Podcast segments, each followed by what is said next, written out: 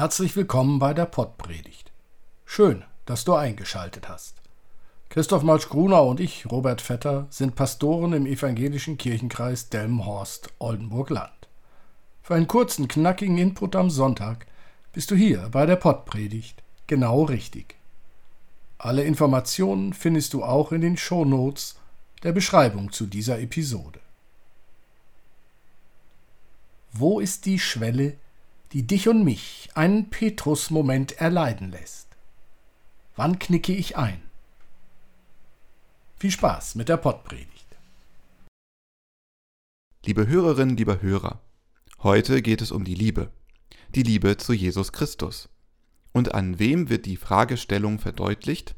Natürlich an Petrus, dessen Nachfolger sich so gern als unfehlbar in allen Fragen rund um Jesus Christus betrachten möchte. Doch schon in der folgenden Geschichte, die nach Jesu Auferstehung spielt, zeigt sich nochmal Ähnliches, wie schon nach Jesu Verhaftung. Petrus ist nicht der Held, der er gern sein möchte. Da sie nun das Mahl gehalten hatten, spricht Jesus zu Simon Petrus, Simon, Sohn des Johannes, liebst du mich mehr, als mich diese lieb haben? Er spricht zu ihm, Ja, Herr, du weißt, dass ich dich lieb habe spricht Jesus zu ihm, Weide meine Lämmer. Spricht er zum zweiten Mal zu ihm, Simon, Sohn des Johannes, hast du mich lieb? Er spricht zu ihm, Ja, Herr, du weißt, dass ich dich lieb habe. Spricht Jesus zu ihm, Weide meine Schafe.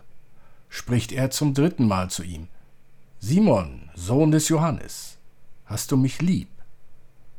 Petrus wurde traurig, weil er zum dritten Mal zu ihm sagte, Hast du mich lieb? und sprach zu ihm, Herr, du weißt alle Dinge, du weißt, dass ich dich lieb habe.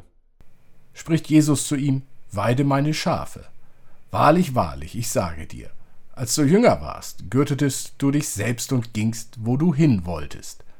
Wenn du aber alt bist, wirst du deine Hände ausstrecken, und ein anderer wird dich gürten und führen, wo du nicht hin willst. Das sagt er aber, um anzuzeigen, mit welchem Tod er Gott preisen würde. Und als er das gesagt hatte, spricht er zu ihm, Folge mir nach. Liebe Hörerinnen, lieber Hörer, das Wichtige können wir in der deutschen Sprache gar nicht hören, wenn Jesus und Petrus über die Liebe zueinander sprechen. In der deutschen Sprache steht das Wort Liebe für sehr Verschiedenes. Mit Liebe machen wird Sex umschrieben, mit Ich liebe dich kann die Liebe zu Bruder, Schwester, Vater, Mutter oder auch Freund oder Freundin gemeint sein. Und mit Ich liebe dich kann auch der Lebensabschnittsbegleiter oder die Lebensabschnittsbegleiterin gemeint sein. Allein aus den Worten Ich liebe XY ist noch nicht klar, um welch einen Beziehungsstatus es sich bei den Beteiligten dreht. Manche sagen ja auch, sie würden Geld lieben oder Schuhe. Schwierige Sache also die Liebe. In der griechischen Sprache, in der uns das Gespräch zwischen Jesus und Petrus überliefert ist, gibt es nun drei Wörter für die Liebe. Zwei davon kommen in dem Gespräch vor: Agape und Philia. Beides lässt sich mit Liebe übersetzen. Doch diese Wörter meinen unterschiedliches. Philia bezeichnet eine freundschaftliche Liebe, beste Freundinnen oder auch die Männerfreundschaft. Agape bezeichnet eine darüber hinausgehende Liebe.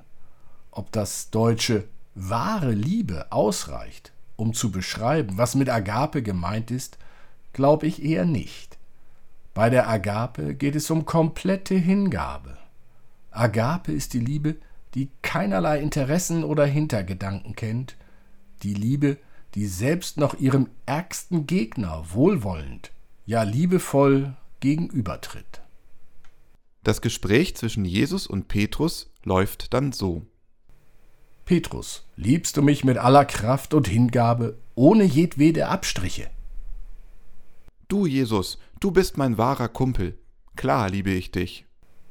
Petrus, liebst du mich mit aller Kraft und Hingabe, ohne jedwede Abstriche? Du, Jesus, du bist doch mein Homie. Klar liebe ich dich. Petrus, alter Kumpel und Homie, Liebst du mich?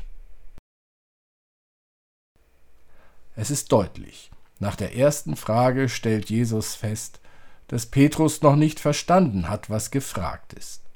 Nachdem Petrus auch beim Wiederholen der Frage nicht schnallt, was Jesus meint, ändert Jesus die Frage, weil er spürt, dass Petrus gedanklich nicht folgen kann. Und jetzt kommt das Tröstliche an diesem Gespräch. Obwohl Jesus feststellen muss, dass Petrus begriffsstutzig ist, bleibt der Auftrag an Petrus bestehen. Weide meine Lämmer, weide meine Schafe. Mit dem nächsten dann folgenden Vers allerdings kommt nochmal wieder das zum Tragen, was Jesus deutlich machen will. Wahrlich, wahrlich, ich sage dir, als du jünger warst, gürtest du dich selbst und gingst, wo du hin wolltest, wenn du aber alt bist, wirst du deine Hände ausstrecken, und ein anderer wird dich gürten und führen, wo du nicht hin willst.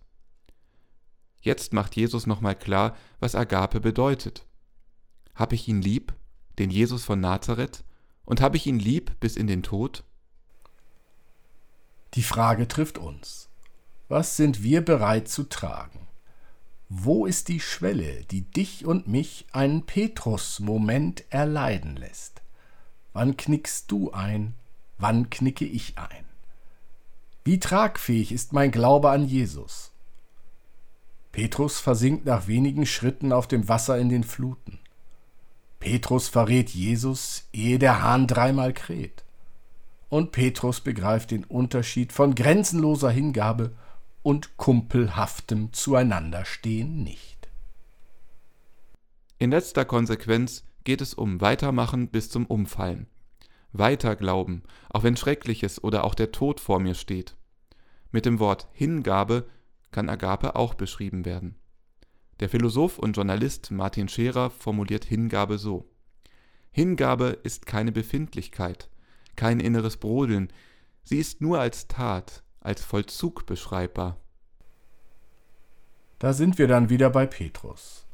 Das, was Jesus fragt, kann er also gar nicht mit Worten fassen.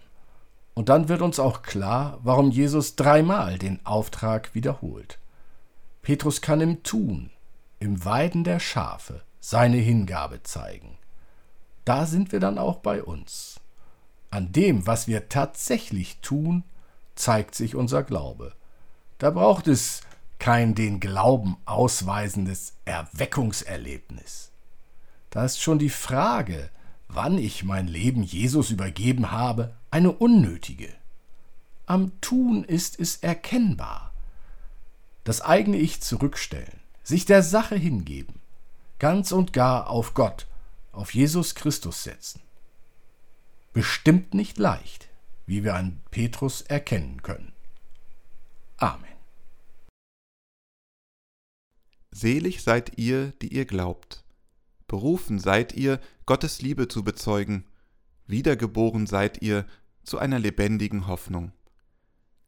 Der Friede Christi sei mit euch sein Wort wirke durch euch mit befreiender Kraft. Sein Geist spreche durch euch. Amen.